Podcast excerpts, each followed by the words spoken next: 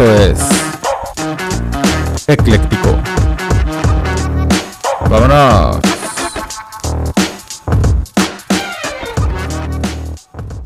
¿Qué ha habido, gente? ¿Cómo están? Bienvenidos de vuelta a este nuevo Ecléctico. En esta ocasión tengo aquí a mi amigo Oscar Salvio. Oscar, ¿cómo estás? Hola Arturo, buenas. Eh, ¿Todo bien y tú? Bien, bien, también aquí, ya llegando, eh, bueno, esperando que llegara el día. Sí, muchas gracias por la invitación. A ver, cuéntame, si- siempre tengo la, como la curiosidad de como saber cuál es este, su impresión después de que los contacto, porque dicen, no, luego este nomás se aparece ahí nomás de la nada y... y- Sí, pues sí se me hizo algo, este, al principio extraño, pero ya que empezamos a platicar ya eh, fui viendo pues la intención que era pues una intención buena eh, y me dio mucho gusto que me hayas tomado en cuenta pues para, para hacer este ecléctico. Sí, fíjate que, como ya te comentaba, este, una de mis compañeras en su momento, bueno, ya sabiendo el proyecto y todo, este, me comentó de ti. Entonces, yo básicamente le había hecho saber en su momento que me interesaba también que no nomás fueran cosas como por morbo, por cosas así, sino, sino más que eso fueran cosas que obviamente la gente le pudiera dejar algo, alguna enseñanza, una motivación, como te, como, como te comentaba el otro día. Sí. Entonces me comentó tu, tu experiencia, dije, bueno, este, también estoy viendo tus redes y veo que la verdad te motivas bastante y yo creo que eso es bueno. Y eso me gustó, por eso dije, bueno, déjame mandarle este, la invitación aquí al buen Oscar, a ver qué me dice. Sí, muchas gracias. Qué bueno. Este, veo que también te han hecho muchas entrevistas, ¿verdad? Algo así me comentabas. Sí, algo, algo. Este, algunos cortometrajes, algunas entrevistas eh, por ahí en el fútbol, este, en el periódico. Pero sí, sí, sí tenemos algo de, de entrevistas. Este, te han entrevistado también, un- bueno, este, gente como del medio informativo, o sea, ya como televisoras grandes y eso. o- Sí, Sí. canal C7 creo, de Jalisco. Ah, ok. Y en alguna ocasión también estuvo eh, Televisa, eh, Guadalajara. En nuestro primer evento que fuimos a, a jugar fútbol fuera de, de Guadalajara, nos entrevistó Televisa. Ah, te contactaron por, por el fútbol. Ajá, sí, todo, todo por el fútbol. Ah, ok. Este, porque estuve viendo un día, creo que en tu Facebook, eh, creo que en un medio local, te Sí, hicieron una entrevista por ahí, ¿no? Estaba, sí, creo que por ahí en la calle, algo así. Eh, sí, ¿Te citan o cómo, bueno, como eso, cómo ha sido? ¿Te, Sí, te me agarraron? contactan, me contactan y este, a veces cuando es por medio del fútbol contactan pues al responsable y ya el responsable decide quién Ah, hace la entrevista. Ah, ya. Ajá. Ah, sí, porque estuve viendo y dije, no, entonces ya más o menos le has de saber a los micrófonos. sí, ya al menos ya le pierdo el miedo. Sí, porque en un momento me dijiste, ¿no? Que, que no eras muy bueno con los, con las entrevistas. Sí, Pero te dije, no, en, en esto realmente es, es pura plática, o sea, yo, ni yo soy profesional en esto. Entonces Sí. es meramente, este, decir más para que te dejes llevar. ¿Qué te iba a decir? Y bueno, para, como para darle inicio, antes de tu experiencia, este, ¿cómo era Oscar? ¿O cómo era su estilo de vida en ese momento? Eh, pues mira, antes de, de sufrir el accidente que ya más o menos platicamos, este, pues Oscar era un, un chavo que era deportista, se la dedicaba siempre al deporte. Eh, me gustaba correr, me gustaba ir a, a jugar fútbol, a entrenar.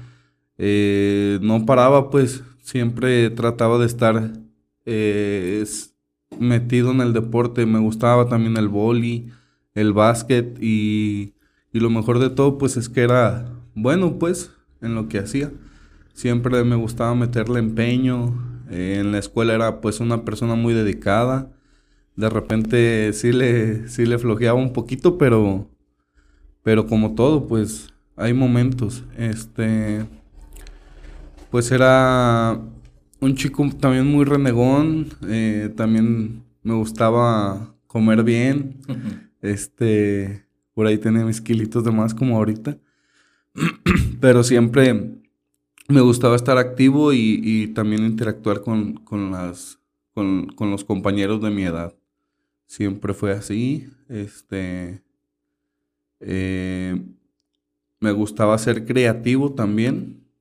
Y dibujar y leer, escuchar música. Siempre me acuerdo que cuando salían las buenas canciones de MTV, ahí estaba sí. yo al, al pendiente porque me gustaba la buena música también. Ok. Quiere decir que entonces tenías un tanto, bueno, no decir a lo mejor rebelde, pero sí te andaba, sí te gustaba andar acá, como dice la chaviza, y andaba andar loqueando y todo eso. Sí, O sí, sí. Sí, pues sí me gustaba de repente salirme y, y- y llegar hasta la tarde-noche a mi casa. Y aunque en mi casa siempre tuvimos pues las reglas de, de tener un horario, eh, siempre trataba yo de si me estaba divirtiendo, pues seguirle, ¿no? Hasta que, hasta que ya de repente sí me entraba el miedo por la hora y tenemos que regresar. Pero siempre, siempre fue así. Órale, qué bien. De todas esas cosas que hacías, ¿qué era lo que más te gustaba? El fútbol. El fútbol, Sí, definitivamente. el fútbol. Sí, los domingos eh, en las categorías menores jugaba dos partidos los domingos. eh, después ya que fui a, a otro equipo, que me cambié de equipo, este, ya jugaba tres partidos. Y ya conforme el tiempo y fui agarrando pues más juego, jugaba ya casi hasta los cuatro partidos este, Al día. al día. Oh, Sí, entonces sí, pero de ley sí eran tres. Sí, de Es- ley sí eran tres. Entonces, ¿ahorita qué edad tienes? Ahorita ¿Se puede tengo saber? 30 años. 30 Estás chavo. años. Ajá. Eh, el accidente que sufrí fue a los 15. Ah, A los ok. 15 años. Ya una vida. Una vida y una vida. Sí, sí, sí. Sí. Definitivamente. ¿Cómo fue que, mm, bueno, es que viendo que es a esa edad, es, es obviamente, digo porque hasta no propio, en ese momento pues uno también es que es jugar fútbol, bueno, si te gusta el fútbol. Como a mí, a mí también la verdad, este, yo no llegué a jugar tanto, pues, o sea, sí lo jugaba, sí. pero ya como jugar así cuatro partidos al día, pues no era, sí, sí, sí, ya era, ya era mucho, pero... Pero a esa edad, o sea, la verdad es cuando uno quiere estar divirtiéndose, está jugando fútbol y así muchas cosas, menos ir a la escuela. Sí. Pero, pero a ti, por ejemplo, en ese, en ese asunto, eh, ¿en qué momento surgió? ¿Cómo, cómo fue que se da? Mira, este, yo en ese momento tenía una novia eh, y siempre nos veíamos pues de, por ejemplo, de 8 a 10. Entonces, como te comentaba en mi casa, las reglas del horario pues eran definitivas y, Estrictas. ¿no? y, y me decían, ¿sabes qué? 10, 15 máximo, tienes que llegar aquí. Entonces yo decía, bueno, pues este, tomo mi tiempo, a lo mejor me voy más temprano con, con la novia y aprovecho. Entonces, este, pues resulta que, que ese día estaba yo ayudando a un tío, porque al día siguiente bautizaba a su niño. Lo ayudaba yo a, a, a ir con los preparativos y ese tema. Y yo no quería ir porque pues estaba cansado. Entonces de repente pues sí fue de que vente, es que, que sí hay que vernos y eso. Y pues total, fui con la novia y, y llegué un poco tarde. Entonces yo dije, me tomo ese tiempo de, de reposición y llego un poquito más tarde a mi casa. Eh, mi papá nos acaba de comprar una motocicleta de automática y teníamos algunos escasos dos meses con ella. Entonces, este, me fui en la moto y salí de ahí de con ella como 10, 15, 10, 15 un sábado. Y pues ya sabes que los sábados, este, ahorita que ya somos adultos, los sábados pues los sí. dedicamos a, de repente a tomarnos unas copas o algo así, ¿no? Así es. Eh, ella vivía a, media, a mediados de una cuadra. Entonces, eh, yo a las 10:15 me despido, me voy. Y antes de llegar a la esquina, yo escuchaba una camioneta bufar y bufar y bufar. Como esas veces que estás calentándola, ¿no? Para que no se te apague o algo así. Entonces, este. llego a la esquina, pasa un Chevy y pues me aviento yo, ¿no? Porque culturalmente pues es uno y uno. Y paso y, y cuando voy a media calle escucho pues que la camioneta viene acelerando. Entonces yo volteo a mi derecha y pues veo las luces pues ya cerca. Entonces yo opto por o lo, o lo normal es acelerarle al fondo, ¿no? Para poderte zafar de, de eso. Pero pues como la moto es automática, pues siempre tarda en, en, en, reaccionar. Entonces a la hora que reacciona, pues ya la camioneta me agarra y me pega en la parrilla y me mete por la parte de abajo. Imagínate la velocidad a la que venía Sí, sí, sí. para poder hacer ese movimiento. Entonces mi pie izquierdo queda atorado entre la camioneta y la moto. Y yo pues voy abajo de la camioneta, me- el, el chavo este me, me arrastró un buen tramo hasta que se rompió mi pantalón. Mi pie queda expuesto a la, a la, a la llanta trasera y la llanta trasera agarra el pie y pues aparentemente fue una quebradura de tibia y peroné. Entonces, este, cuenta la gente de repente y estuve leyendo ahí lo, lo- las personas que vieron que camino hasta la esquina, que fue como unos 200 metros antes de la esquina donde me, donde me zafó la camioneta.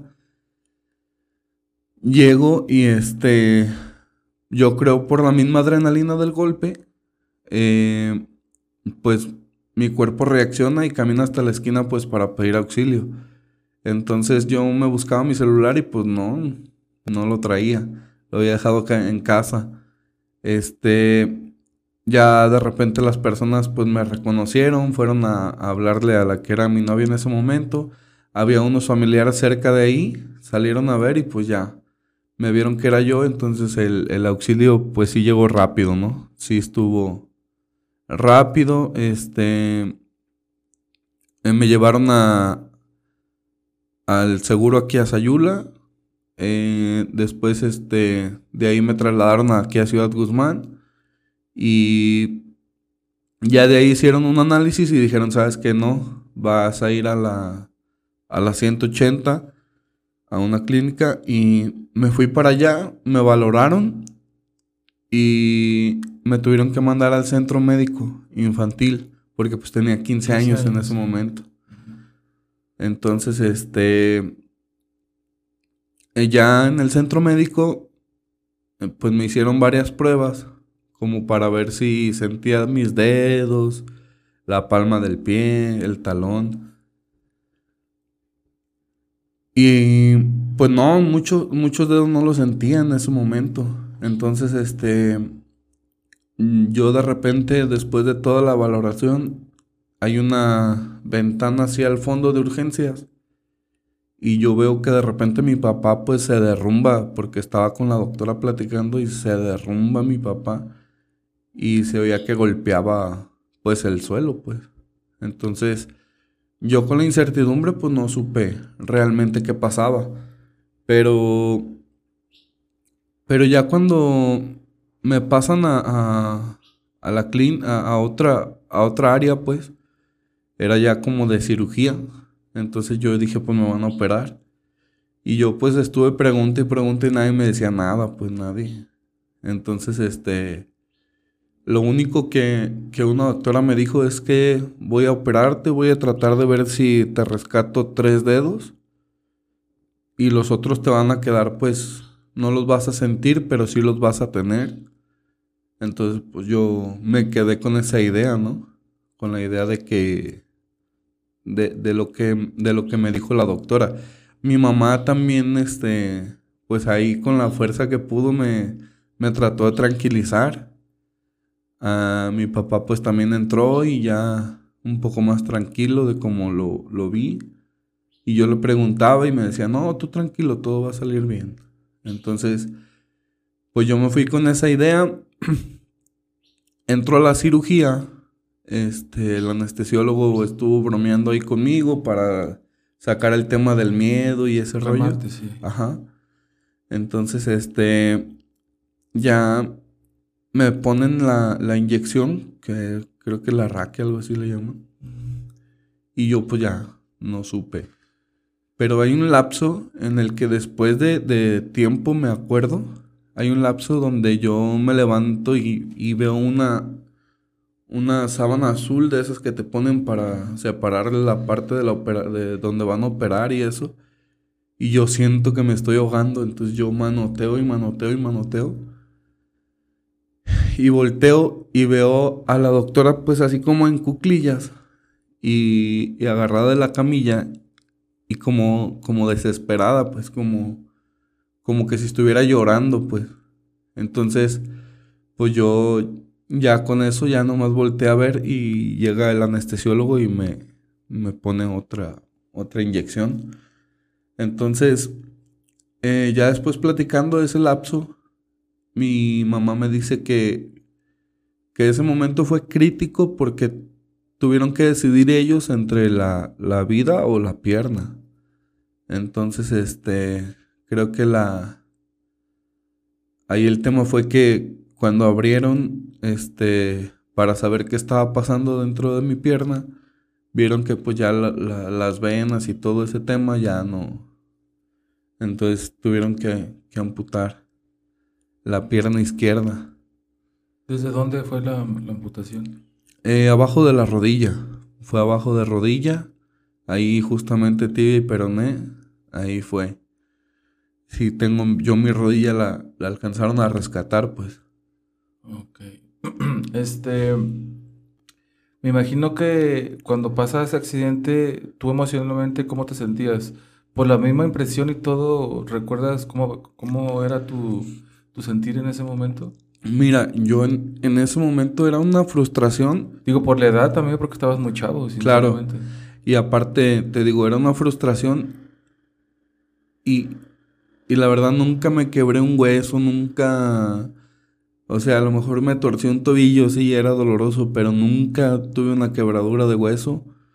Este.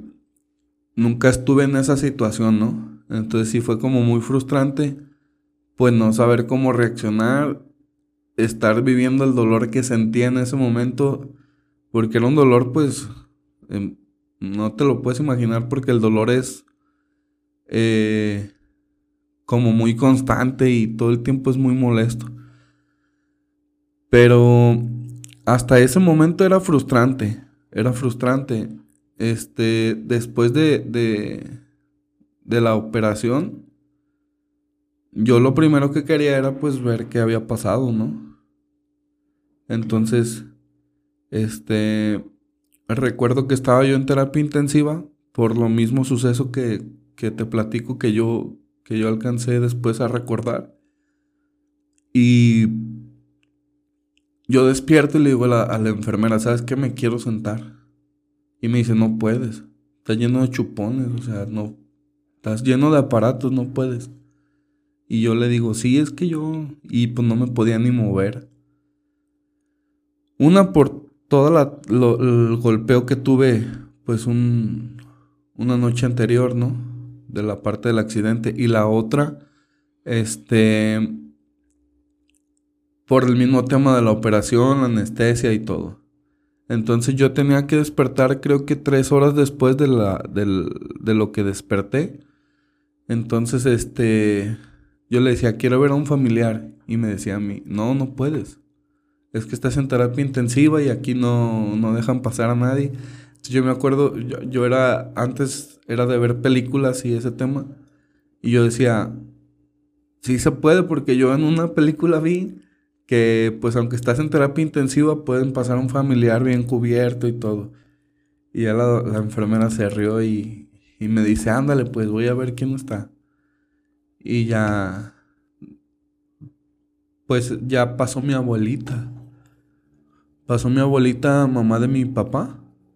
Y este, porque mis papás se habían venido a Sayula para ver lo, lo del accidente, lo de la, la, demanda y todo ese tema. Este, entonces pasan a mi abuelita, que era la que estaba como en ese momento ahí, cuidando o por lo que se ofreciera. Y ya entra y se sienta y le digo, ¿sabes qué? Yo necesito sentarme porque me duele mi espalda y... y pero yo en mi, en mi conciencia ya traía la, la de ver qué había pasado, ¿no?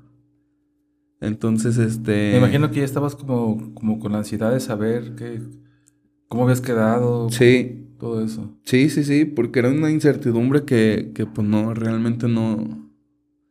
Yo no sabía nada. Entonces, me sienta mi abuela con todo el esfuerzo del mundo y ella se pone espalda con espalda conmigo pues para poder soportarme.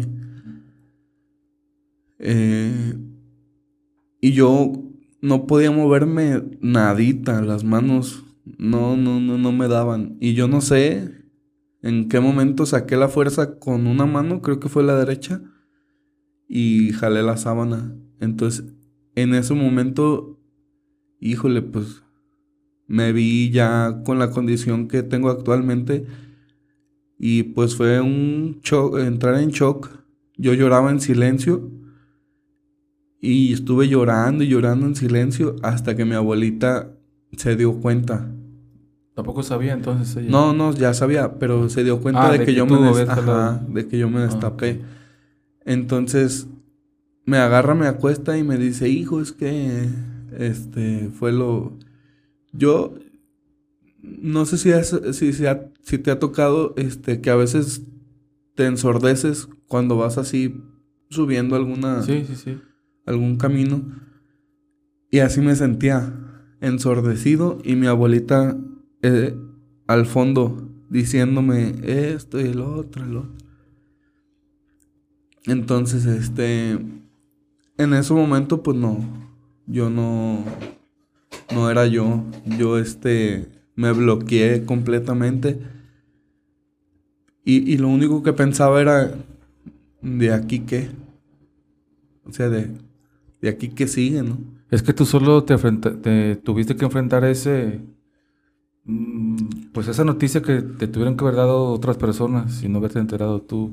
Sí. Digo, puedo imaginar, digo, no pude entenderte porque pues obviamente no he estado en esa situación, pero poniéndome en tus zapatos sí puedo pensar o imaginar que tu necesidad, tu ansiedad por saber qué es lo que había pasado, porque yo imagino que en ese momento a lo mejor, eh, a lo mejor tu cuerpo lo sentías, no sé, con mucho dolor, estabas entumido, no sé, que a lo mejor tú no podías percatarte qué lo que estaba pasando, me imagino.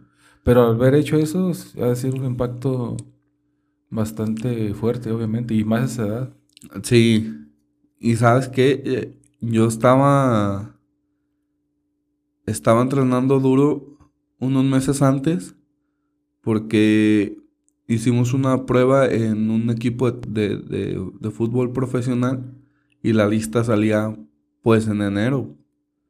Entonces yo... ¿Eso fue en qué mes? Eh, yo, mi accidente fue el 13 de diciembre de, del 2008. Y yo estuve entrenando pues 3, 4 meses antes, aparte que ya me gustaba, este, pues entrenar. Eh, yo saliendo de la escuela lle- lle- me iba en mi bici a- a la- al bachillerato, llegaba, comía Jugar. y me, me iba a correr. Hay una parte en Sayula que, que le llamamos el kilómetro 4, que es todo de subida, todo, todo de subida. Eh, hay unas este, bajadas y subidas, pero todo es cuesta arriba. Entonces, como deportista, nosotros sabemos que eso te ayuda a fortalecer piernas, a fortalecer rodillas, tobillos, te ayuda incluso a, a bajar de peso por la exigencia. Entonces yo me acuerdo que ya los últimos meses iba y venía dos veces, o sea, subía y bajaba y volvía a subir y volvía a bajar. No, crees condición. Sí, entonces, este, ya después entendí que, que quizá Dios me estaba preparando para otra cosa, ¿no? Ya después entendí eso, que mi cuerpo pues estaba preparando para poder recibir ese impacto. Porque ya cuando yo me veo la condición en la que estoy, ya es, para mí lo primerito que pensé el fútbol. el fútbol y pues, ¿qué va a pasar? Y mi, mi, abuela le habla a mis papás y mis papás pues ya, perdóname y no, no, no, pues yo nada más los escuchaba. Y la única pregunta que les hacía es ¿por qué a mí? O sea, esa fue la ¿y por qué a mí? Entonces fue como que la pregunta, ahora sí la pregunta del millón, ¿ah? Porque ni ellos me la pudieron contestar. Sí, no. Entonces, en ese momento, este, pues yo empecé a pensar muchas cosas. Pero, sinceramente, lo, lo que más me ayudó en ese momento fue tener a toda mi familia ahí. Toda mi familia. Era un mundo de familia ahí en el centro médico. Este. Y yo me sentía muy bien con eso. La verdad. Y al paso de los días, estuve 10 días ahí internado. Al paso de los días, este. Salí de terapia intensiva. Me pasaron a cuarto. Empezaron las visitas. Y recuerdo que. Que varios de los de, de mis familiares que yo quería ver no querían subir. Porque pues para ellos también generaba yo creo que un impacto. Un impacto, sí. Sí. Yo en ese momento no lo entendía y yo era muy insistente. Es que, que suba mi tío fulano, que suba mi tía. Y, y pues no, y no, y no subían. Entonces, este, hay personas que, que pueden afrontar eso sin ningún problema y hay personas que pues no. Hay personas Sí. que hasta la fecha, después de 15 años, no me pueden ver así hacer lo que hago en el deporte. No, no, me imagino que no la han ni como, no lo pueden concebir, o sea, cómo, cómo en esta condición puedes lograr mucho. Sí. Y es que esa es una parte de lo que, de lo que posiblemente quería tocar también, que es lo que te decía, este, porque como bien dices, yo creo que muchas personas, eh, en cualquier cosa, ahora no, ya, ya siendo una cosa física, ¿cuántas personas no se quedan enfrascadas en el problema? O sea, se quedan ahí y ya no salen. O sea, se quedan ahí por más que vas, te hacen, te llevan terapias todo eso. O sea, se quedan, pues ahora sí que en la cama. O sea, solamente esas personas, obviamente tú y esas personas saben perfectamente lo que se siente. O sea, uno a lo mejor puede decir, haz esto, al otro, pero es muy fácil decirlo. Sí. Este, que por cierto también quiero, me gustaría tocar esa parte, en la parte mental, este, cómo, cómo las, cómo la has llevado.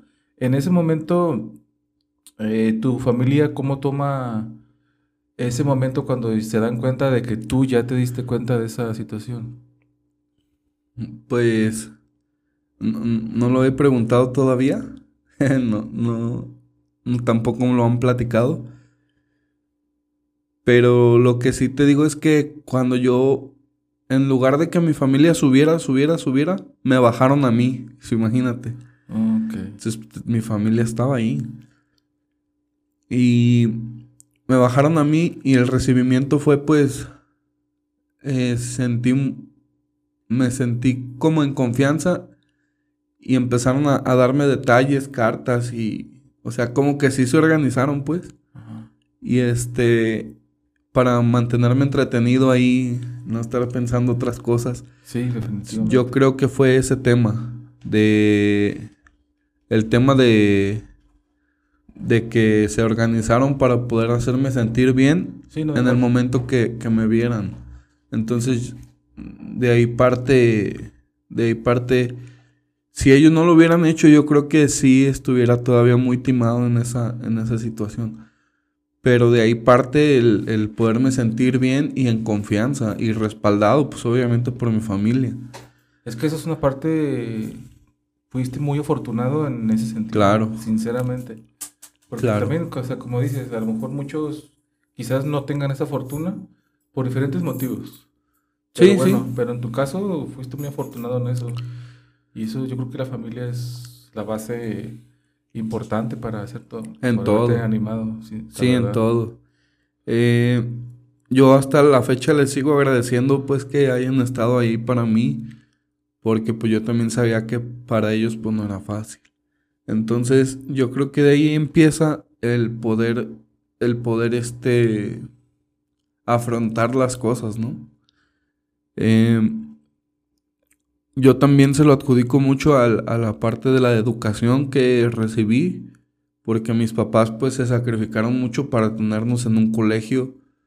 Este, y te digo, se sacrificaron porque yo los veía batallar de repente para las, las cuotas, las mensualidades. Ah, que luego no son nada baratas. Nada baratas. Luego en colegios ahorita. Sí. Que ya les cobran, bueno, he escuchado que, ya les cobran hasta el, aire que respiran. todo. ahí dentro de la escuela. Sí, entonces, pues yo creo que parte todo de ahí, de, de la educación que, que recibimos, mi hermana y yo. Este, porque de, de, esa manera, o sea, nosotros siempre nos inculcaron a Dios. Eh, por sobre todas las cosas y también este a, a, poder resolver temas que no nos han pasado en la vida. Y yo creo que todo eso empezó a sumar conmigo en esa situación. Este, yo cuando llego a mi casa me reciben de como una fiesta, ¿sí? ¿Sí sabes? Pero yo no me sentía como, como animado en ese momento. Yo ya regresar a casa era pues otro golpe duro porque yo decía, ay, o sea, ¿y aquí de qué manera la voy a vivir? Y ver esa fiesta que me hacen me dio, me dio como enojo. En lugar de darme para arriba, me dio como enojo porque dije, o sea, ¿qué celebran? Ese fue mi pensamiento en ese momento, ¿qué celebran? O sea, celebran que, estoy en esta condición ahora o, o por qué. Pero, este, ya al paso de los días, yo estuve como alguna semana encerrado, casi sin querer salir, sin querer comer. Yo solo pensando, este, en qué iba a pasar. Mi mamá muchas veces me dijo de un apoyo de, de, de un psicólogo y yo me negué rotundamente todo el tiempo. Todo el tiempo, todo el tiempo. Y yo le decía, es que yo puedo solo. Nada más dame chance. Se vino la, la etapa de entrar a la escuela, volver al bachillerato. En el cual pues yo en el bachillerato fui futbolista, fui deportista, este, pues anduve ahí haciendo mi relajo, ¿no? Echando bronca a veces. Entonces, pues se, viene esa etapa y, y pues ahí me entra el miedo. Pero hubo una persona a la cual todavía le sigo agradeciendo mucho el regalo que me hizo, aparte de muchos más que, que me dieron libros y, y, cositas así. Eh, ella en, en, un momento fue mi, nutrióloga, porque tengo que me metí tan de lleno a, a poder lograr ese objetivo que yo tenía que estuve con nutrióloga, estuve, este, incluso hasta pidiendo tips para poderme preparar bien físicamente. ¿Estabas bien enfocado en el fútbol? Sí, sí, sí, claro. Entonces, yo, yo creo que desde chico siempre he sido así, donde, a donde quiero llegar, lo tengo que hacer. Entonces, este, lo que quiero cumplir, lo, me enfoco y lo cumplo. Excelente. Y y haz de cuenta que mi nutrióloga en ese momento me regaló un libro que se llama El esclavo. Este. Y yo, pues, como todos los libros que me daban en ese momento, pues los arrumbaba, ¿no? No me interesaba estar leyendo nada. Y un día antes de entrar a la escuela me dijo mi mamá, oye, mañana inician las clases, necesitamos llevarte en silla de ruedas, ya hablamos a la, a la escuela, te van a dar un espacio, las rampas se van a habilitar, este, tu salón en lugar de ser hasta arriba va a ser de los primeros. O sea, el bachillerato en el que estuve hasta eso estuvo... Simpatizó este, contigo. Sí, sí, sí, simpatizó muy bien ahí con, el, con la situación. Este... Y ese día en la noche yo le dije a mi mamá, no voy, yo no voy. Y no voy y no voy.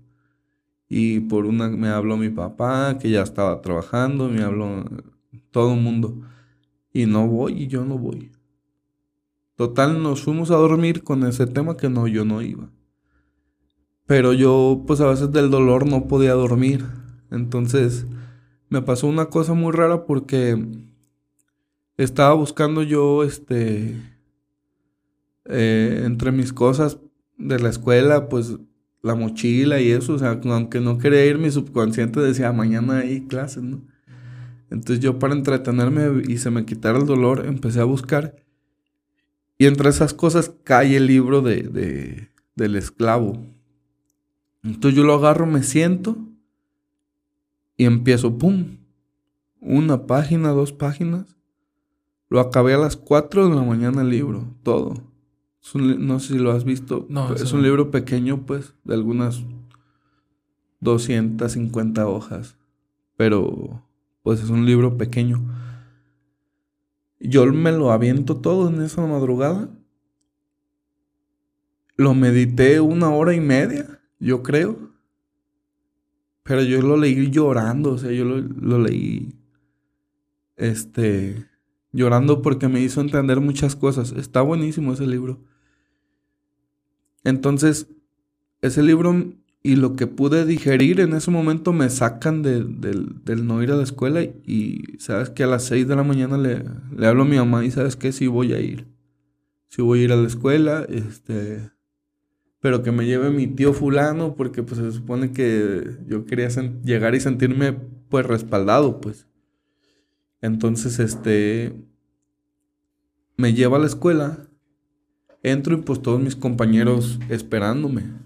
A la expectativa, a ver si, cómo te encontraba. Pues. Incluso fue la primera vez que, que yo veía pues muchas miradas en mí y no era, no era nada bueno. Para mí en ese momento no era nada bueno, yo me sentía mal. O sea, el primer día de clase yo no vi ni mal, o sea, yo me sentía pues este abrumado pues. Y eh, total salí el primer día de clases y se fueron pasando los días. Mis compañeros agarraban la silla de ruedas y me llevaban al desayunador y comprábamos y nos regresábamos. Yo siempre quería desayunar en, en el salón para no salir les encargaba de repente a mis primas que estudiaban en el mismo bachillerato, tráeme esto, tráeme el otro, y, ahí desayunaba por, el, por lo mismo que estaba yo cohibido porque me vieran las personas. Es que también luego, ya sabes que luego se presta mucho, obviamente, de pronto cuando alguien o cuando tenemos alguna condición que, de, pues, que, que nos marque diferencia con las otras personas, pues luego tiende a ser a lo mejor unos que ser un poco más burlones y todas esas cosas.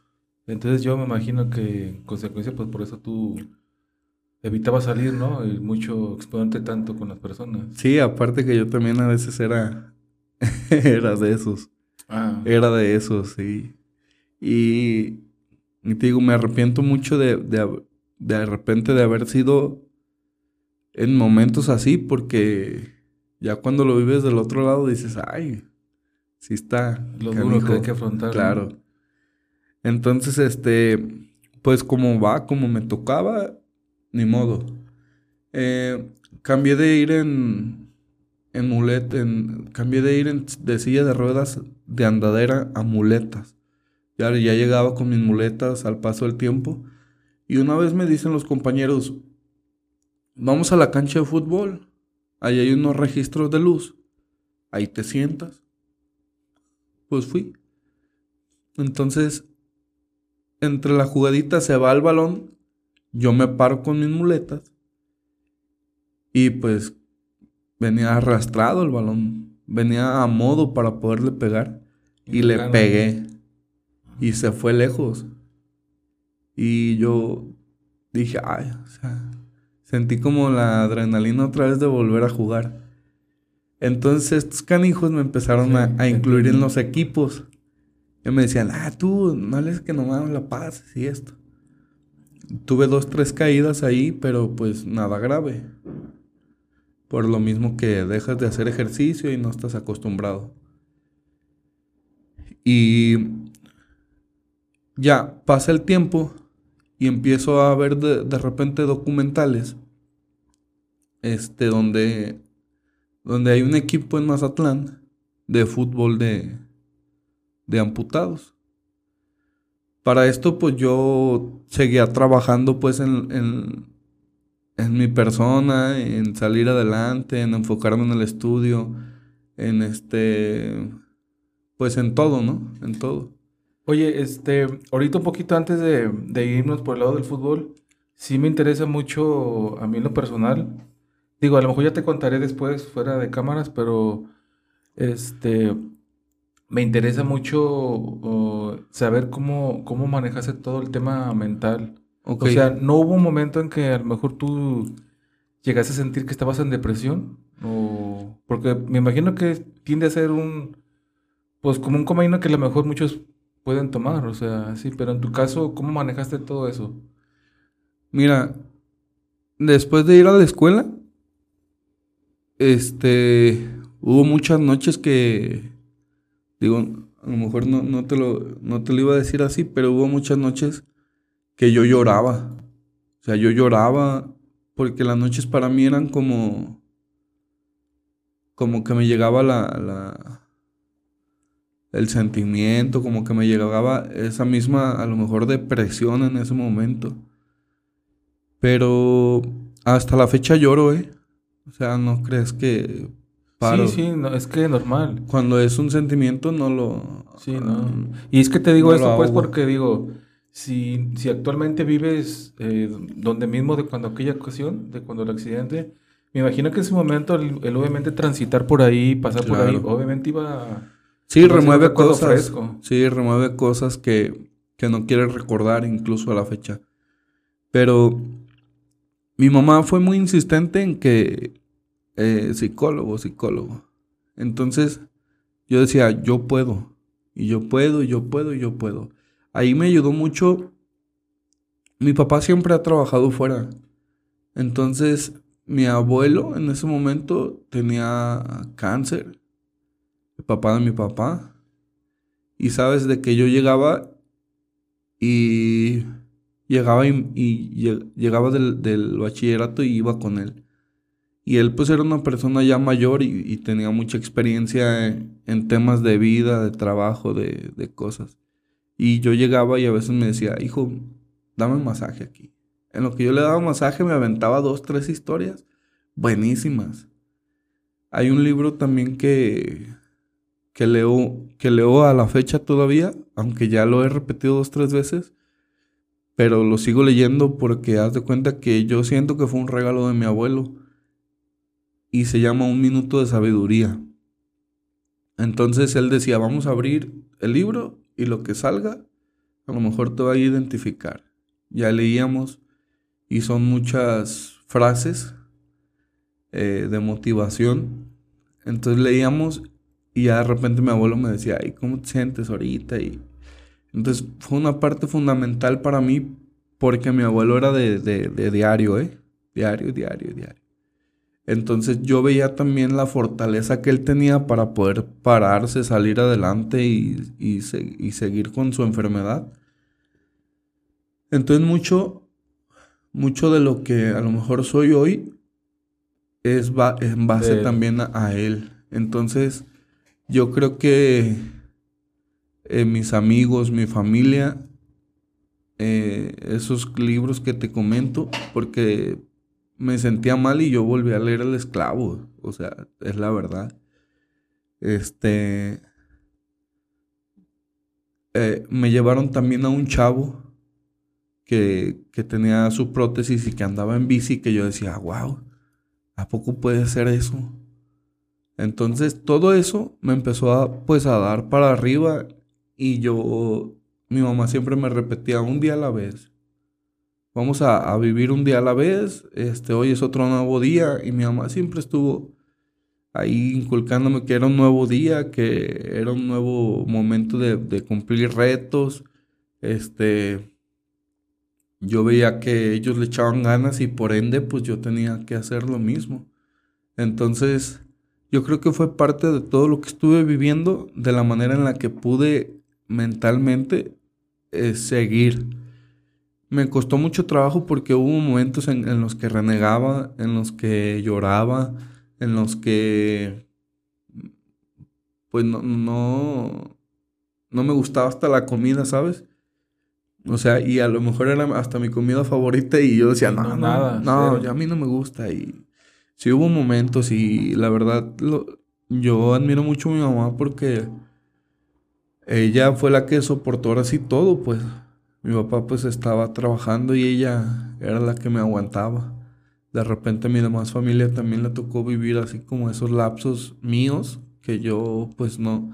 Fue un proceso difícil, pero te digo, como decía mi mamá, un día a la vez. Entonces un día a la vez es más fácil que un mes, que una semana, que 15 días. Sí, sí, sí. Entonces fue de la manera en la que yo creo que mi mamá me inculcó tanto esa, esa, esa parte que, que yo así lo vivía, un día a la vez. Incluso planificaba mi día. Yo decía, hoy voy a esto, esto, esto, otro, voy a hacer esto, voy a hacer esto. Y 15 minutos para mí. Para yo pensar lo que pasó en el día, para yo este, saber qué hice bien, qué hice mal, para saber qué puedo mejorar. Y fue como esa retroalimentación también misma que me estuvo ayudando a superar la, lo demás, lo que no podía superar era la mirada de la gente. Y yo me encabronaba porque decía, bueno, pues ya me vieron una vez, ya me vieron dos veces, ¿por qué me siguen viendo? Ese era el único tema que yo tenía. Pero también ese tema de, de, de que me estuvieran viendo me ayudó a fortalecerme a mí. Porque yo mentalmente decía, nada, no importa que me vean y no me importa. Y yo voy a ir a la cooperativa y no me importa. Entonces, cuando a mí me, me compran mi primera prótesis, no hombre, olvídate. Yo era el más feliz porque me veía normal. yo ni se me notaba. Entonces, este, nada más era pues continuar la terapia y eso. Pero eso de tener la prótesis a mí también me, me dio mentalmente para arriba porque dije, me voy a ver normal y aparte voy a poder hacer más cosas que con las muletas. Entonces esa parte fue como un plus para mí porque sí dije, sí puedo, sí puedo y siempre estuve con el sí puedo. Y aparte una cosa importante, el ser positivo siempre. Siempre, yo no sé por qué, pero ser positivo en todo momento también eso es lo que me ayudó mucho, aunque me estuviera cargando este pifas, dijeran por ahí. Este eh, ser positivo fue lo que lo que me ayudó muchísimo. Fíjate que ahorita que de que tú mencionas todo eso, me pongo a pensar yo eh, que en realidad no no estoy como que tan como que tan perdido. Porque eso que mencionas de que, de que hay que ser positivos, este, en un momento de que estamos en, en crisis o que estamos colapsando, a lo mejor es en lo que menos nos acordamos. Sí. Siempre estamos, estamos lamentándonos, ¿no? Ahorita también de pronto se me vienen a, a la mente eh, varias personas, en el sentido de que, por ejemplo, uno es por las enfermedades, que pues, son enfermedades, pues, este, em, graves, eh, pero ahí marca la diferencia en, el sentido de lo que tú expones, en el, en el quedarte en el, en el hoyo, como decimos por ahí, o hay que salir adelante a pesar de todo. Entonces, sí, de pronto yo sé que es muy fácil animar a esas personas, este, porque dicen, no, es que tú no lo estás viviendo, ¿cómo, cómo tú me dices eso? O sea, yo, yo en particular, yo también tengo algo que contar al respecto, entonces, pero yo casi no, lo evito, pero no porque la vergüenza y eso, sea, realmente no. Pero este, cuando yo trato como de motivar a alguien en ese sentido, sí a veces recibes esos comentarios, ¿no? De que dicen, ah, es que, pues tú cómo, si tú ni siquiera lo vives. O sea, ¿cómo? Entonces, ¿cómo tú me aconsejas si tú estás en el problema? Pero como le dije a una amiga también hace poco, o sea, ok, si esta persona eh, tiene una guerra en la cual está afrontando, pero otros tenemos otras. Claro. Entonces, no todos vamos sobre ese mismo camino. También con esta chica eh, comentábamos también de que en el aspecto cuando las burlas, cuando estás chavo, pues tú sabes que es más fácil, es más latente, que ay, te ven y ay, ya te, ya te ponen apodos y mil cosas. Pero como bien decías, cuando estás del otro lado es cuando ya te la piensas, te arrepientes y dices, ah, cabrón, pues que yo era así. Entonces yo a esta chica yo le decía, este, yo me doy cuenta de, bueno, yo me doy cuenta de alguna manera de tus burlas, pero en mí está, si yo voy y te reclamo, o mejor digo, no, pues para qué, mejor así. O sea, es como que saber canalizar eso. Entonces, este, sí llegamos al punto de que dijo, bueno, creo yo, o lo pude intuir, que como que dijo, bueno, porque yo le dije, tú tienes otras cosas, que a lo mejor si yo le busco el lado burlón, me puedo estar riendo. Claro. Pero ¿de qué me sirve estarme riendo de ti? O sea, es como te digo, o sea, todos tenemos algo en el cual estamos batallándole. Entonces, te creo que pues bueno, creo que en ese punto como que quedamos en, en acuerdo.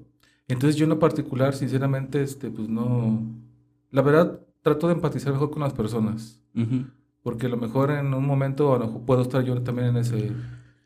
Desde ese lado. Y no va a ser nada bonito como dice, porque nomás te ven y... Ah, ya, mm, ya te viene y ya te ven llegar y pues como si nada pasa. Pero te das la vuelta y empieza. Y no está chido, como tú dices. O sea, la verdad sí molesta y enoja.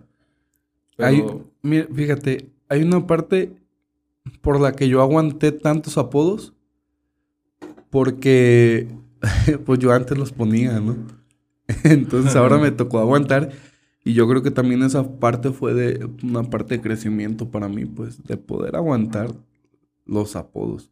Porque ya sabes, este no, no, te los voy a mencionar, pero, pero no, pues eran muchos. Y, y, como tú dices, uno tiene el poder de decidir qué te afecta y qué no te afecta. Entonces, si tú eres una persona inteligente, sabes que eso no te va a quitar el sueño, pues. Un apodo no te va a, definir como persona. Entonces, si te lo dicen, disfrútalo. Es parte de. Entonces, este, yo lo tuve la madurez de verlo así, porque también eh, viví, bueno, un tiempo viví con mis abuelos y en el barrio de mis abuelos eh, nos juntábamos varias, varias razas y, y era así como que esos, esos canijos eran muy burlescos. Entonces, ellos me ayudaron también mucho en la parte de que de poder aguantar y de poder soportar todo eso, todas esas burlas. Entonces, cuando alguien me lo hacía en la escuela, pues era como muy natural. Este, pero también te voy a ser sincero, cuando yo ocupaba algo, esos canijos también estaban. Entonces, eh, sí era el apodo, pero pues también era el apoyo. Entonces, también eh, esa balance, ese balance fue como que importante para mí, porque de repente cuando ocupaba los canijos... Ahí estuvieron. Estuvieron ahí. Ah, eso, eso es lo chido, ¿no? Que de verdad ahí tuviste muy buenos amigos. Sí, la verdad. Estuve rodeado de mucha gente que, que en su momento no me decía que no. En su momento yo les decía, este, quiero hacer esto, sí, vámonos. Y a ellos te ayudaban y ellos, este, te digo, incluso la familia. Excelente. Quiere decir entonces, como que como para cerrar ese punto de lo mental, quiere decir entonces que tú no recibiste ayuda profesional. No, hasta la fecha. Nada. Eh, eh, tengo compañeros y conocidos ahí que en, el medio que, son psicólogos y que de repente me encanta platicar con ellos porque te dan su punto de vista aunque no lo quieras, ¿no? Y, te hacen ver muchas cosas buenas. Este... Pero parte de mi madurez, a mis 15 años, o bueno, ya 16, viene con la muerte de mi abuelo este, viene con la separación de mis papás. Entonces imagínate, tener, tener la condición que tienes, más aparte, se muere mi abuelo que ya te platiqué, pues que fue fundamental para, para mí. Y luego se separan mis papás. Y todo en un año. Todo de golpe nomás. Sí, en un año, un par de años. Entonces fue como que este fue otro, otro bajón que yo tuve en ese tiempo. Porque pues las personas más importantes no estaban. Entonces, este, me refugié más en el fútbol, me refugié más en, en los amigos, me refugié más también en mi madrina. Tengo una madrina de bautizo que, que de cuenta que en ese momento se convirtió como, como en mi mamá. Porque mi mamá vivía su duelo de estar en la separación y eso, y pues de repente se le olvidaba que, que estábamos ahí, ¿no? Este. Ya respecto a lo del. Cuando ya te empiezas a involucrar más ya con lo del fútbol, ya ahora en esta condición, este. Ahora sí, ¿cómo, cómo, eh, cómo haces ese vínculo ya con ese equipo que me comentabas de que habías visto en Mazatlán? Ok. Eh, te digo, dormí ahí en casa de mis abuelos y en el cuarto teníamos ahí pues una tele y en la madrugada de repente nos poníamos a ver películas. Este, yo jugaba en el barrio ahí, eh, jugaba fútbol con la prótesis, ahí en el barrio con estos canijos ahí, en el barrio La Pilita se llama. Y pues siempre era de llegar, jugar a las 8 y llegar a las... Jugábamos a las 8 y llegábamos a las 12 de la noche de jugar fútbol. Imagínate tantas horas. Y era de retas, pues, de retas. Traía el tema del fútbol muy vivo y me sentía vivo por poder jugar. Aunque jugaba de portero y eso, pero siempre mi pierna fue como que muy educada y yo me equilibraba y le pegaba buenos, buenos tiros. ¿Ha sido derecho o Derecho. Eh, pues eh, antes le pegaba con las dos, pero eh, la derecha siempre fue la más educada. Fue la mejor, ok. Y llegué una noche, prendí la tele y vi un tema de, de fútbol de amputados en Mazatlán. Entonces mi primera reacción fue de, yo me voy, me voy a Mazatlán. porque pues era algo diferente, era algo que ya ibas a estar al tú por tú con la misma condición, ¿no? Y jugaron un partido contra Estados Unidos, porque nada más existía Mazatlán. Entonces me volví como detective del FBI y empecé a buscar este, a los monos de ahí, a, los compañeros de ahí de, Mazatlán, eh, en Facebook y empecé, pum, pum. Y rápido encontré a uno y le mandé mensaje. Y como ya es que antes tienes que mandarle solicitud, porque si no, pues el mensaje nunca lo podías ver. Y hasta que me la aceptó, que fue como a la semana, y me dijo, ¿sabes qué? En Guadalajara va a haber un equipo, lo va a abrir fulanito de tal. Este, contáctate con él. Entonces ya yo busco, yo busco a a Jan, se llama Jan Gauna. Yo lo busco y me dice, sí, vamos a hacer unas pruebas y esto y lo otro. Empezamos el 9 de septiembre, si mal no recuerdo, 9 o 10 de septiembre. Este, con el primer entrenamiento del equipo Lobos de Jalisco. Se llama el equipo fútbol de amputados Lobos de Jalisco. Y pues fui de los pioneros. Ahí tuve buenos compañeros. Este, éramos seis, creo. Seis solamente. Y ya poder tener ese vínculo, pues era diferente. Yo me sentía más que vivo, entonces eh, empezaron a aparecer más equipos. Este, nosotros, de hecho, me invitaron a ir a Colima al primer entrenamiento de Colima. Eh, al pasar de los entrenamientos yo pude ver que pues era bueno jugando. Y pues más me esforzaba, más, más me esforzaba. Y este...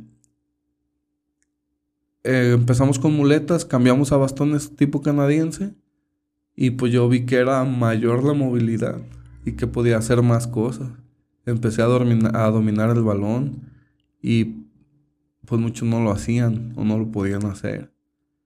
Entonces, este, empecé a pegarle al balón muy fuerte.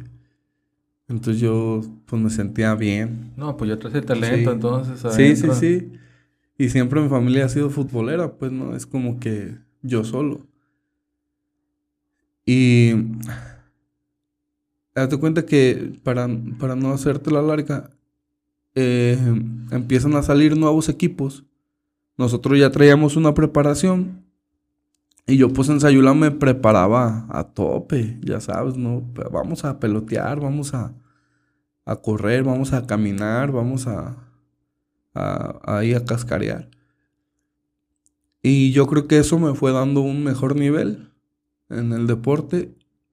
Y empezamos el primer partido de, de fútbol de amputado de puro, de puro México, pues, fue Lobos contra Tigres en Guadalajara.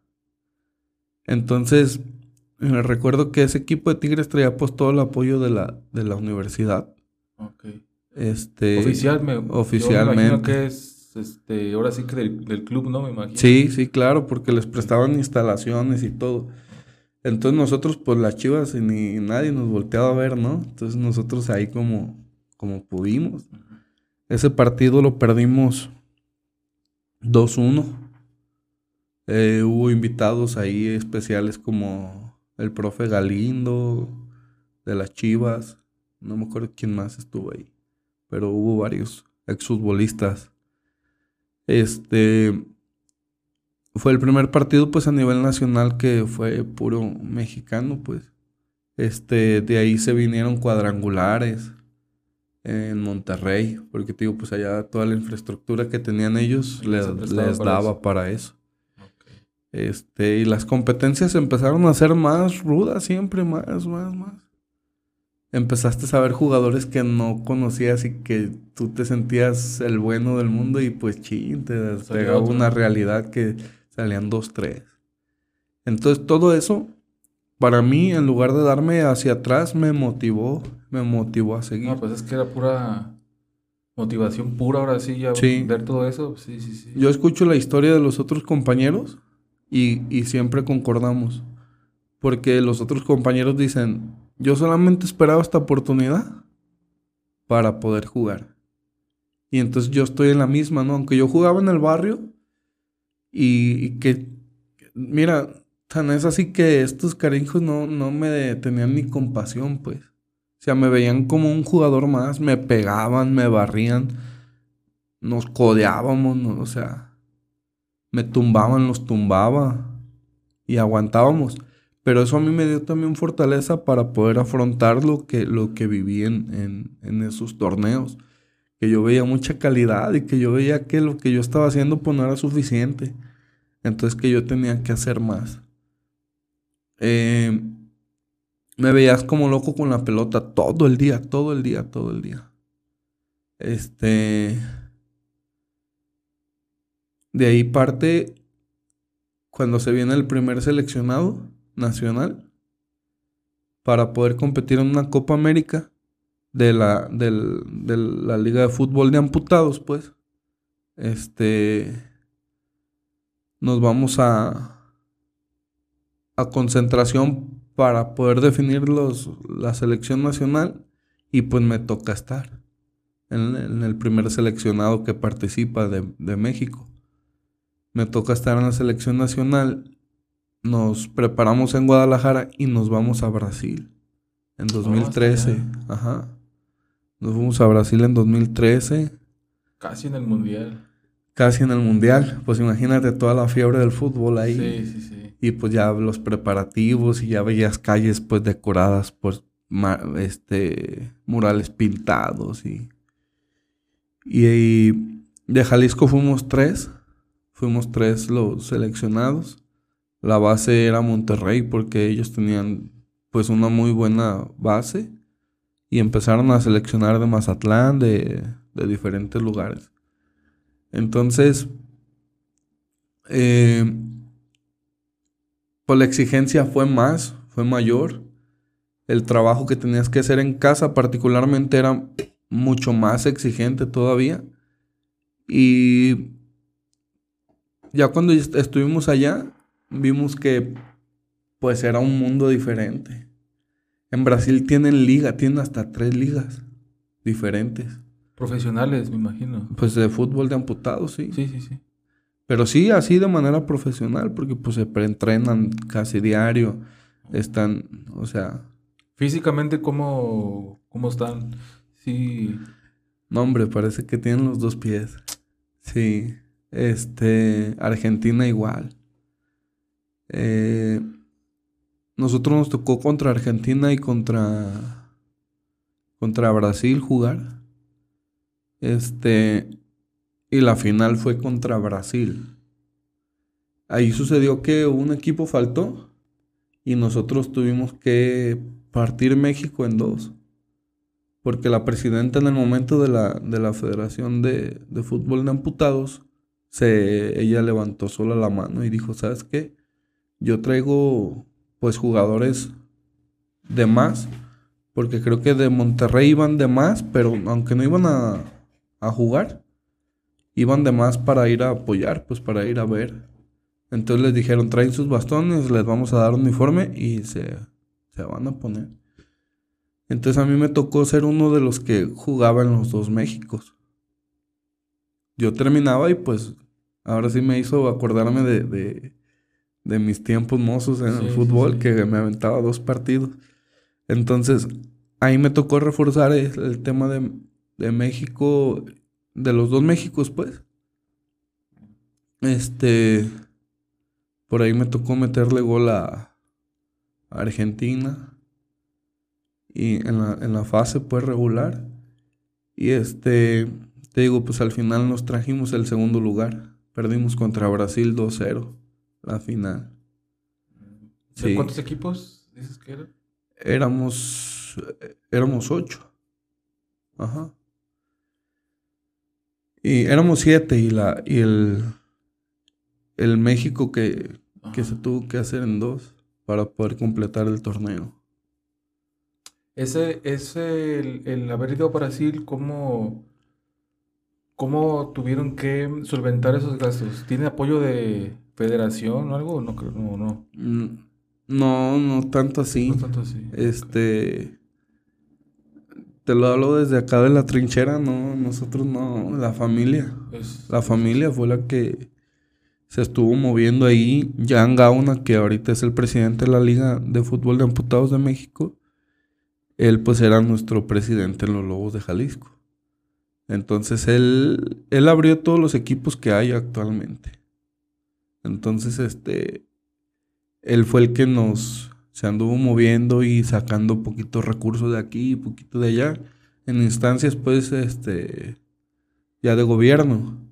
Eh, pero pues el apoyo fue como un 30% a lo que ocupábamos realmente. Entonces la familia bueno, ya éramos la familia de las rifas. Porque ya rifábamos que una tele, que un...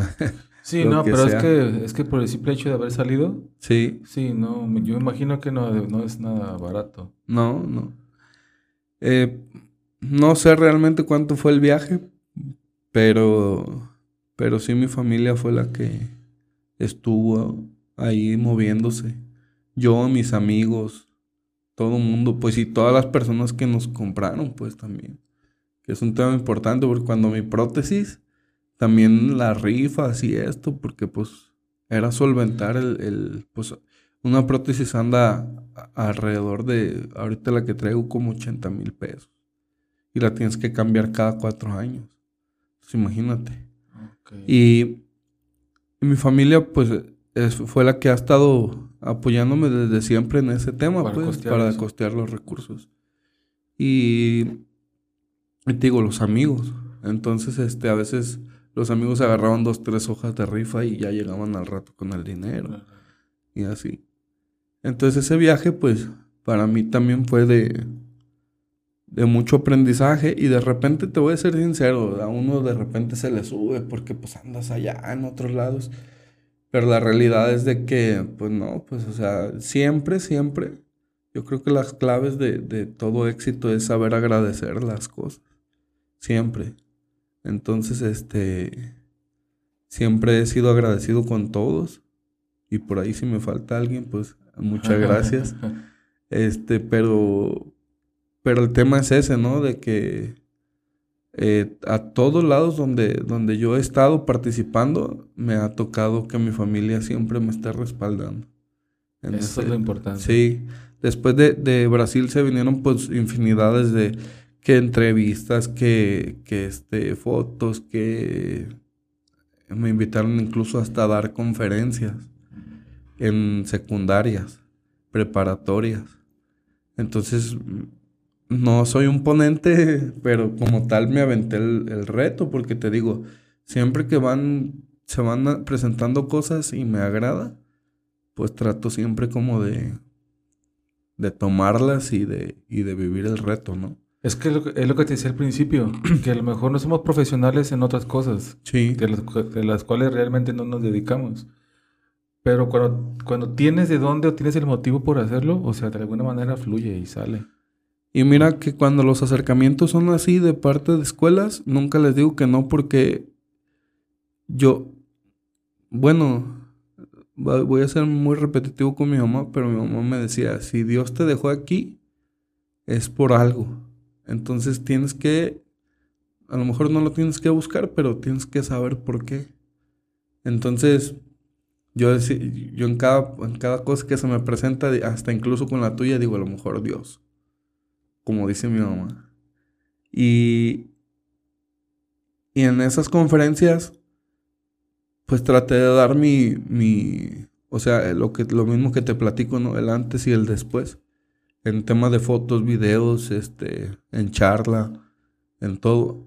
Entonces, hasta la fecha hay personas de las, de las que escucharon mi conferencia que de repente me escriben, me saludan y después me dicen, oye, es que tengo este problema. O sea, les causé esa confianza de poder contarme las cosas. Eso es lo valioso. Y yo, pues obviamente estoy para ellos, pues también. Porque se agradece esa confianza y también este, sé que en algún momento algo hice bien, ¿no?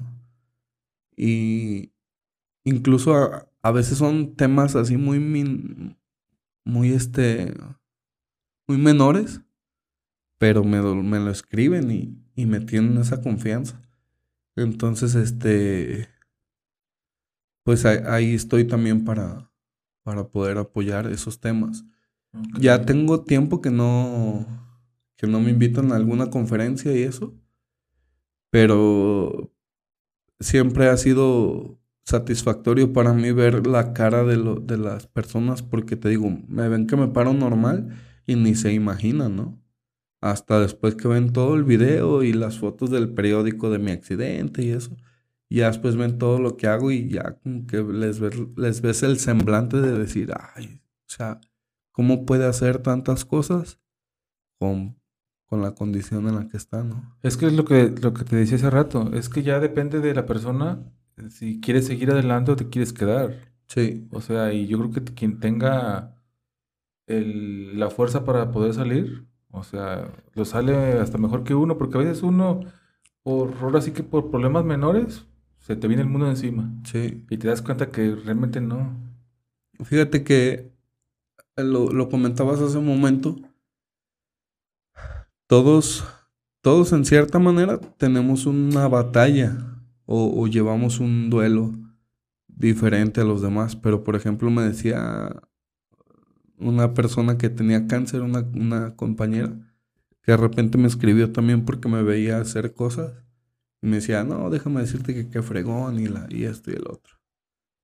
Y, yo, y me decía, es que yo no puedo porque tengo cáncer. Y es de diario. Ah, espérame. También mi condición es de diario. Porque yo me tengo que poner la prótesis. Me tengo que limpiar diario. Me tengo, o sea, todos los días lo vivo como tú tu cáncer. Nada más con dolores diferentes, porque yo me canso de caminar y me duele mi pie al final del día. Tú tu cáncer pues te cansa estar ahí en la cama o esto. Pero no te, no te desmenosprecies, pues, o sea, es... Es que yo creo que desde ahí, ¿no? Para empezar. Sí, o sea, es, ¿sabes qué? Haz lo que puedas. O sea, vive lo que te queda. Y yo, cuando, cuando me pongo a pensar ¿Qué hubiera pasado si yo hubiera muerto en el accidente? Digo, no, mejor ponte a pensar, ahorita que está, o sea, que si, que si estás vivo, ¿qué puedes hacer? ¿Qué más puedes hacer? Entonces, hubo un momento en mi vida en la, en la que yo dije, ¿sabes qué? Yo voy a hacer lo que quiera. Lo que quiera, sin afectar obviamente a segundos, a terceros. Pero yo, lo que yo quiera, yo lo voy a hacer. Entonces, jugué fútbol, me brinqué las materias de la universidad, troné algunas materias. Este, afortunadamente, por la, la, insistencia de mis papás, de mis padrinos, familiares, eh, terminé mi carrera, soy ingeniero agrónomo. Excelente. Este, ejerzo pues desde, desde antes de terminar la carrera. Hasta la fecha. Entonces, este pues no te creas, el tema de, de, hacer lo que yo siempre he querido hacer, pues tiene sus pros y sus contras. Porque sí, por ejemplo, había veces que decía, me voy a ir a la playa. Y no tenía ni un 5, pero yo me, yo me, iba a la playa. Y es esa, ese punto de adrenalina que digo, lo quiero hacer, lo voy a hacer. Quiero jugar fútbol, lo voy a hacer. A mi papá no le gusta que, que yo, yo juegue fútbol, pues. Pero ya cuando vio el nivel al que jugábamos, pues ya. Este, como que, que, medio lo aceptó. Sí, ya vio que es diferente. sí, sí, sí, Este. Es un deporte también complicado porque es la única pierna que tienes. Imagínate, te la lastimas, pues ya no puedes hacer mucho de tu vida. Pero siempre pues tratamos también de ser lo más profesionales que se pueda, no golpear al compañero, o sea, no ser mala leche. Fíjate que estaba viendo, este, ah, bueno, hace unos días unos videos que de repente por ahí subes. Ajá. Y me llamó la atención mucho eh, la manera en que, en que juegan. Yo imagino que no tener muy buena condición. Porque veo que, bueno, ya cuando vi dije, este, que lo hacen con muletas. Yo pensaba, entre mi ignorancia, que a lo mejor lo hacían con su prótesis, pero, pero obviamente de una manera, este, pues tranquila, por decirlo de una manera, ¿no? O sea, sin tanto pues impacto y todo eso, ¿no? Pero veo que lo hacen con las muletas, entonces veo que no hace tampoco nada fácil. Mm, mira que sí tiene un grado de dificultad porque una es el equilibrio. No muchos yo he visto pasar compañeros por ahí que les gusta el fútbol, pero la parte del equilibrio no se les da. Y pues no, no te da. Y mucho también cuenta el, la fortaleza que tengas para poder resistir, sí, pues. Sí, también. Este, porque, por ejemplo, yo ahorita no tengo nada de condición. Yo después de Brasil duré un año más, un año y medio jugando más. Me lastimé por ahí, tuve una lesión me dediqué a la escuela y abandoné como ocho años el fútbol, siete, ocho años. buen rato. Entonces este año voy regresando apenas, este año. Voy regresando, entonces este... Sí me está costando mucho trabajo el... el retomar otra vez la el retomar otra vez la condición, pero lo que platicábamos es de que pues la, la educación de la pierna para golpear y eso pues no se olvida.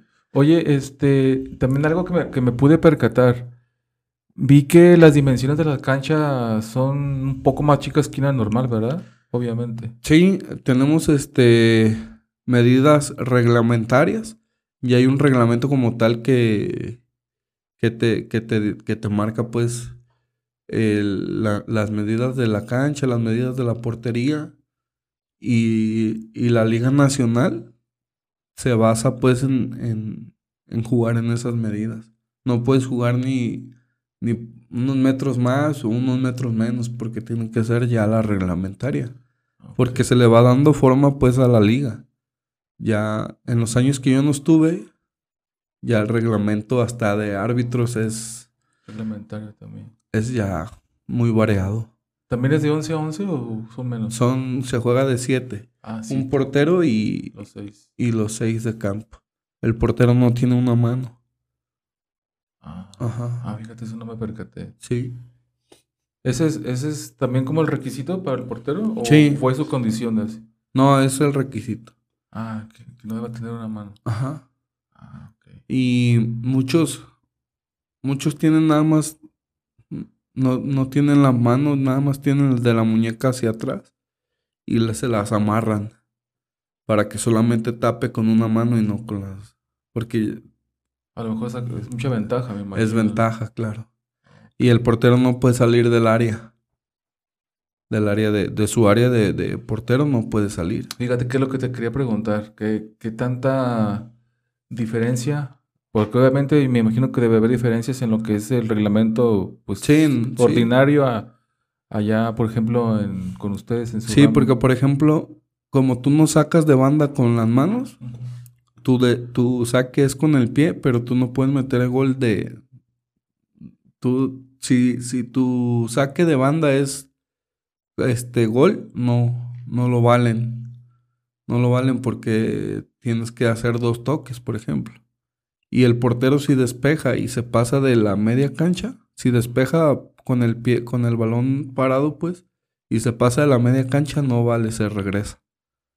Ajá, porque es como una ventaja. Y sabes, como no hay fuera de lugar. Sí, sí. Y si el portero es muy educado con su pierna, casi te pone ahí tres cuartos de gol y ya tú nomás llegas y le empujas.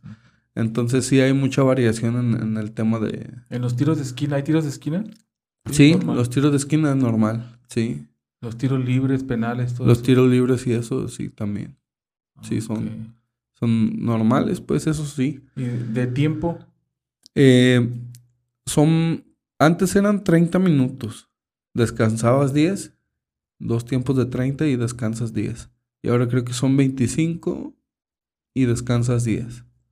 Ah, Porque se ha vuelto también muy competitivo. O sea, ya hay jugadores que, híjole, yo no los había visto en la vida. Pues es lo que te digo para que veas que siempre va a haber, aún así, Sí, siempre va a haber otro que dices, ah, bárbaro. Sí, sí, ese sí. de plano. ajá. Y, y yo pues ahora me lamento porque digo, uy, si hubiera tenido la condición que tenía antes, pues olvídate, ¿no? Pero por los años Le hago competencia a ese. Sí, claro. Pero pues mucha experiencia que también ya tenemos, te digo, en selección nacional y, y, y en, y en la liga normal de tantos años, pues yo creo que no me, no me da miedo pues enfrentarme a esos nuevos retos. Porque Sí. de repente sí ves al jugador y dices, ay, ya lo vi jugar y... Pero pues dices, también yo soy y también yo tengo y también yo me esfuerzo y también yo me preparo y también, o sea, y, y está muy padre poder ser parte de una competencia con tu misma condición. Porque a veces yo he ido a jugar en los bastones contra normales, o sea, contra convencionales. Y no me arrugo, pues. Incluso por ahí, este, todo, todo parte de, este, este regreso parte de que eh, hicimos un grupo ahí de ingenieros y como el- todo el tiempo estamos subidos en la camioneta, pues hay que activarnos. Empezamos a jugar fútbol y este contra otros equipos convencionales y yo siempre me fui con mis bastones, pues. Entonces ya de repente hacías un cañito y, y pues cosas así ya. "Ah, bárbaro. Entonces ya en- entró la espinita esa de estar jugando y cuando veo, yo veo un partido de los Lobos de Jalisco contra el que fue actual subcampeón y veo el partido, me aviento todo el partido en vivo porque hay transmisiones en vivo y digo, qué bárbaros. O sea, y visualizo y siento que, que puedo encajar bien ahí, ¿sabes? Y dije, voy a contactarme. Y ya me contacté pues para entrar con otro equipo en Colima, porque me queda prácticamente más cerca. Y dije, voy a, a calarle en Colima, porque una, no traigo condición. Los jugadores que tiene Lobos son de muy buena calidad. Casi la mayoría son seleccionados nacionales actualmente. Yo no tengo nada que hacer ahí. Me contacto en Colima, me dicen sí. Pero cuando voy a pedir mi carta, pues para poder pasar, me dicen que no, que tengo que cumplir acá en Lobos. Entonces, empiezo en los Lobos. Y mira, Fortuna, me aventé siete goles en cuatro partidos. Me imagino que también manejan ahí las posiciones. Claro, claro, pues es fútbol 7, se juega diferente. Puedes jugar 2-1, 2-1, puedes jugar 3-2-1, puedes jugar este 3-3. ¿De qué juegas tú? Eh, anteriormente era pues delantero letal. Pero ahorita el profe me está poniendo este de extremo derecho. Porque haz de cuenta que jugamos con un. Jugamos con un punta que retiene balones y nos deja a nosotros estar llegando. Ajá. Llegar y pegar o llegar y hacer otra jugada. Ya te vi como el bicho. Ahí que estabas el otro día con la del 7. Sí, cuando llegué el, la temporada pasada llegué tarde y ya no alcancé uniforme. Entonces de los compañeros que no iban me pasaron uno. Y traía el apellido de... O sea, era un apellido diferente. Entonces cuando notaba gol, gritaban el apellido. gol de, de Campos era el apellido. y pues no. Entonces, ahora que ya tuvimos uniforme, optamos por quitar los apellidos y solamente dejar el, puro número. Y sí, pues traigo el del comandante. Ya vi el bicho ahí. Órale, excelente. Fíjate que, eh, bueno, a mí en lo particular, la verdad se me hace muy interesante y, en particular, la verdad, me, me hace, me es muy motivante. Este, pero ahorita socialmente ¿Tú crees que la sociedad deba ser un poco o deba ser mayor, mayormente inclusiva con las personas que tengan discapacidades? Es un tema que, que todos los compañeros que, que estamos en el ambiente del fútbol y ese, yo veo que en sus publicaciones de repente sí ponen mucha molestia por esa parte, porque mira, me ha tocado incluso aquí en Guzmán y en varios lados, me ha tocado ver que, que llegan y se ponen en el lugar del discapacitado. Y yo una ah, vez... La básica. Sí, yo una vez llegué y le dije, oye, ¿de verdad quieres el lugar? Porque pues yo te veo normal. No, es que voy de rápido. Como mil horas se tardan ahí. Y yo le dije, es que sabes que hay alguien más que ocupa el lugar. Te soy sincero, yo no he sacado ni mi. Ni mi. Como la credencial, credencial de, de, discapacitado. Porque me siento con la energía y me siento que otras personas lo pueden necesitar mejor que yo. Pero el día que yo lo ocupe, yo ese día voy a pelear porque sea meramente respetado mi lugar. Porque yo de repente veo en compañeros que les cuesta más trabajo y que caminan pues más largo, pudiendo caminar ahí cortito, ¿no? Entonces, este, sí, sí hace falta mucha empatía con, con las personas de la tercera edad, las personas con, con capacidades diferentes. Este, porque como sociedad no estamos muy cortos en eso. Incluso, te digo, en, en mi natal Sayula, este, hace falta mucha inclusión. Tanto, tú sabes que tenemos un carnaval y tú sabes que hay eventos deportivos. Y digo, si Sayula fuera algo incluyente, ¿sabes qué? Invita al de, digo, ya no a nosotros como lobos de Jalisco, pero invitas a al de básquet del CODE, ¿no? De Paralímpicos. Invitas a a correr a alguien de atletismo de paralímpicos. O sea, si te falta ser como más incluyente en esa parte, pues. Porque como muchas personas me dicen, ah, yo no estaba enterado. Pero si pues no, si tu mismo gobierno te da difusión. Pues cómo. Pues cómo. Sí. Este. Hay muy buenos amigos que tratan siempre de estar compartiendo lo que subo. Tratan siempre de de ser empáticos en esa, en esa parte, pues, de, de poder ser social, sociablemente más inclusivos. Pero nos hace falta muchísimo. Y no le puedes hacer ver a la gente hasta que en su familia no hay alguien. Ajá, así es. Así de fácil. Ya hasta cuando lo vives como en la carne propia es cuando te das cuenta de, de pues, las necesidades o todo eso. sí, sí, es cierto. A lo mejor lo haces inconscientemente porque te digo, yo antes no me acuerdo, pero no sé, o sea, no sé si lo hice algún día mal. Sí, sí, sí. Sí, bueno, yo de hecho, obviamente también me puedo percatar de eso allá y aquí y en todos lados. Sobre todo con los, ahorita que tocamos el tema pues de los motociclistas y eso. O sea, la verdad, sí, nos hace falta mucha cultura, pero sobre todo inclusión en esos temas. Este, digo, tú ya en lo personal, ¿cuál crees o tienes algún logro que tú digas, este ha sido mi mayor logro ahora con mi situación? Mira, estar bien con la familia. Yo creo que, que estar bien con los que te han apoyado es como, como mi mayor logro. Y mi hijo. Tengo un hijo, tengo un hijo de, tres años. Este, a mí me daba miedo ser papá. Y ahorita estoy pasando por una situación con él porque tuvimos ahí una situación diferente y el niño tiene pues ahí algunas complicaciones. Pero yo creo que mi mayor logro es mi hijo. Sí. Y todo lo que viene atrás, este,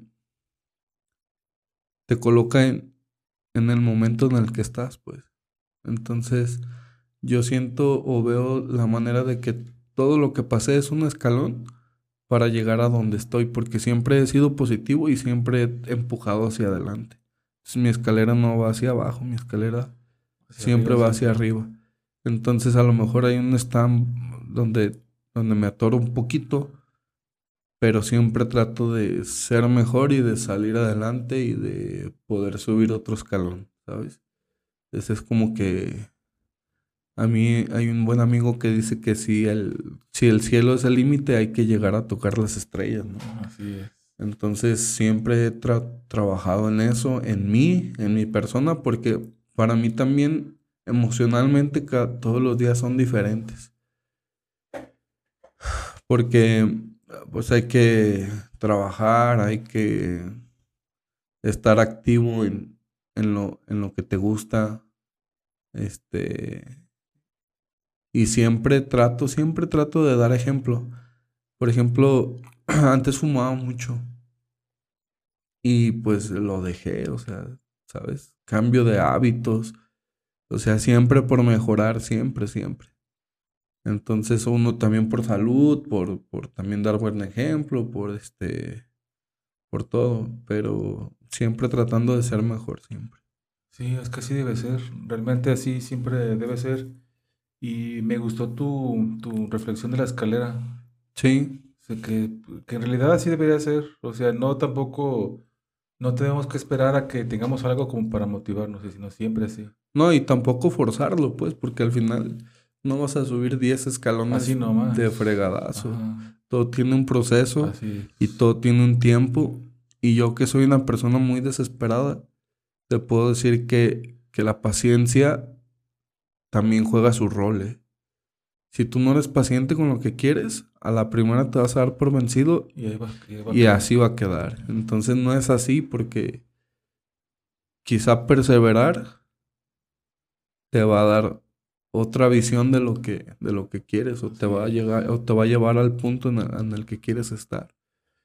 Y, y, y muchas veces uno como persona lo más fácil es lo más sencillo, ¿no? No se pudo, no se pudo. Pero si tienes esa hambre de quererlo hacer, se va a poder. Y, y si no es por la derecha, es por la izquierda y, y se tiene que poder. Pero mucho cuenta también con quien te apoyes. Sí, por ejemplo, ahora que tengo mi pareja, que tengo mi niño, que ya mi mamá es abuela, que ya de repente estamos un poco más maduros en, en varios aspectos, para mí es más fácil hacer muchas cosas que no podía hacer antes. Incluso hasta pararme a trabajar, ¿no? Porque pues es de, de diario. Y es algo que pues, hay que hacer, si no... Sí, si no como... Oye, este, ¿tú crees que haya o crees tener alguna eh, algunas barreras o estereotipos que tú consideres que haya que derribar todavía en la sociedad. Sí, sí, definitivamente. Porque mm, yo me he topado con personas que, por ejemplo, yo voy a, a correr a una pista de atletismo. Y yo me he encontrado con personas que, que te ve llegar y te como que te señala, como que hasta siento que hay como ese tipo de burla, como decir, como decir, ¿cómo viene a correr con un pie, no? O sea, entonces son, en lugar de verlo así, deberíamos de, de empatizar y de, de, de, de decir, ¿sabes qué? Échale, échale, pégale. Hay personas también que sí lo hacen, ¿eh? Pero ¿sabes quiénes son esas personas? Las personas adultas, que te dan una palabra de aliento. Pero ahorita socialmente y actualmente la sociedad joven que viene, no, ni siquiera. Al contrario, o muchas veces ni les importa. Entonces, yo creo y siento que, que sí nos falta trabajar en eso, ¿no? Sí, me imagino. ¿Tienes este, mm, ya así como para ir cerrando, ¿tienes algún, eh, algún mensaje, consejo que le puedas dar a las personas, tanto a las que, entre comillas, estamos normales y a las que a lo mejor tengan alguna especie de discapacidad? Pues que vivan al día, que todo lo que se propongan traten de cumplirlo que siempre trabajen en sus metas, que siempre traten de estar bien con su familia y con su con su mundo pues que los está rodeando. Que, que no se rindan a la primera porque muchas veces pueden llevarse una sorpresa. Que, que sean gente con la gente, que sean este, sensibles ante situaciones que a lo mejor no son. Este. Y qué más les puedo decir que. Que si están aquí, que vivan. Porque la vida cambia en un cerrar de ojos. Entonces, este, que aprovechen su tiempo, que no lo malgasten, que disfruten de lo que les gusta porque a lo mejor mañana ya no pueden. Sí, definitivamente. Sí. ¿Tienes algún que no sea de fútbol, algún proyecto que tengas tú que quieras realizar? Este, mira, ahorita ya pensando como señor, eh, tengo por ahí un, tema de, de, un negocio que quiero poner, este, pues establecido ya.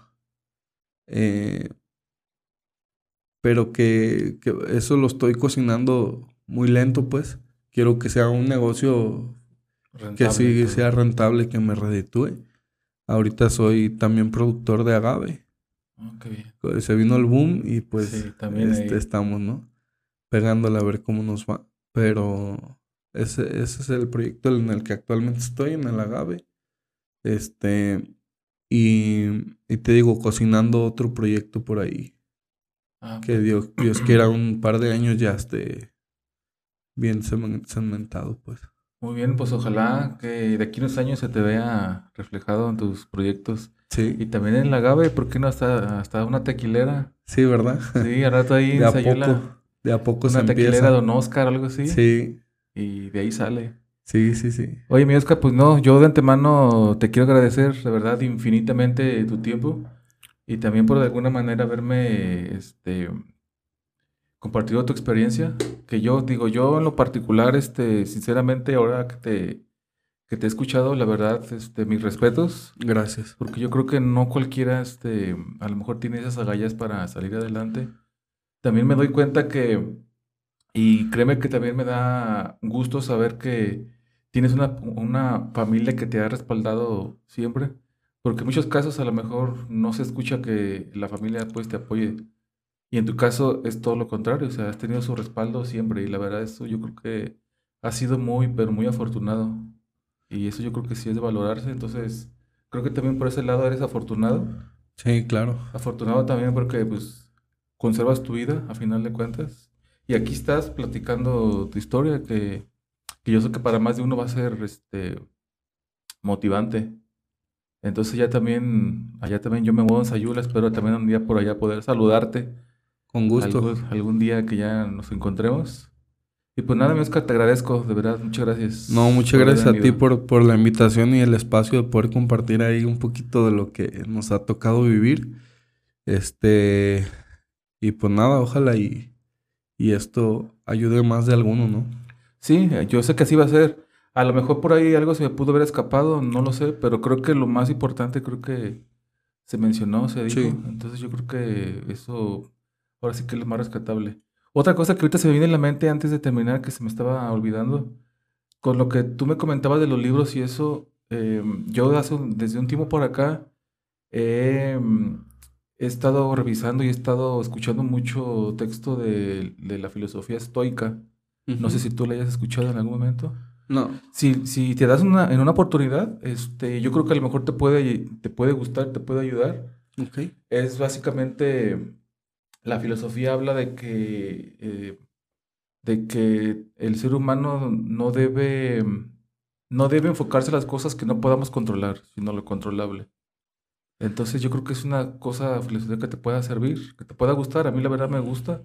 Trato de aplicarlas porque pues no nomás aplicar y Sí. como ti ya, ¿no? No nomás leer y ya. y ya se quedó, pero bueno, te la comparto por una chance que te des. Sí, yo, yo sí la leo, te digo, porque de repente sí me gusta estar aprendiendo más cosas y, y a veces tomamos filosofías también que son muy sencillas, pero al final Marcan diferencia. y lo que te ayuda, te ayuda. Ya está, mi Oscar. Oye, ¿alguna canción que te guste? Que así que te guste, que digas mi canción favorita. E híjole, tengo una que se llama Tan joven y tan viejo de Joaquín Sabina. Ah, ya está. Esa es buena, Ah, muy bien. Esas las pongo en las listas de, del Spotify ¿ok? de mis invitados. Entonces, para cuando te vayas a chambear por ahí, cuando Excelente. te la vientes. Muy bien, ¿Sabes? muchas gracias. Sale, mi Oscar, pues gracias por haber venido. Este, ahí quedó, chavos. Espero que les haya gustado. Nos vemos a la próxima. Chao. Gracias.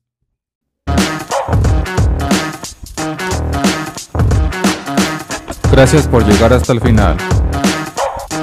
No olvides escucharme en Spotify, Apple Podcast y en Amazon Music.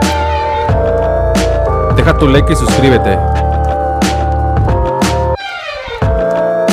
Te espero en el próximo episodio. Esto fue Eclectic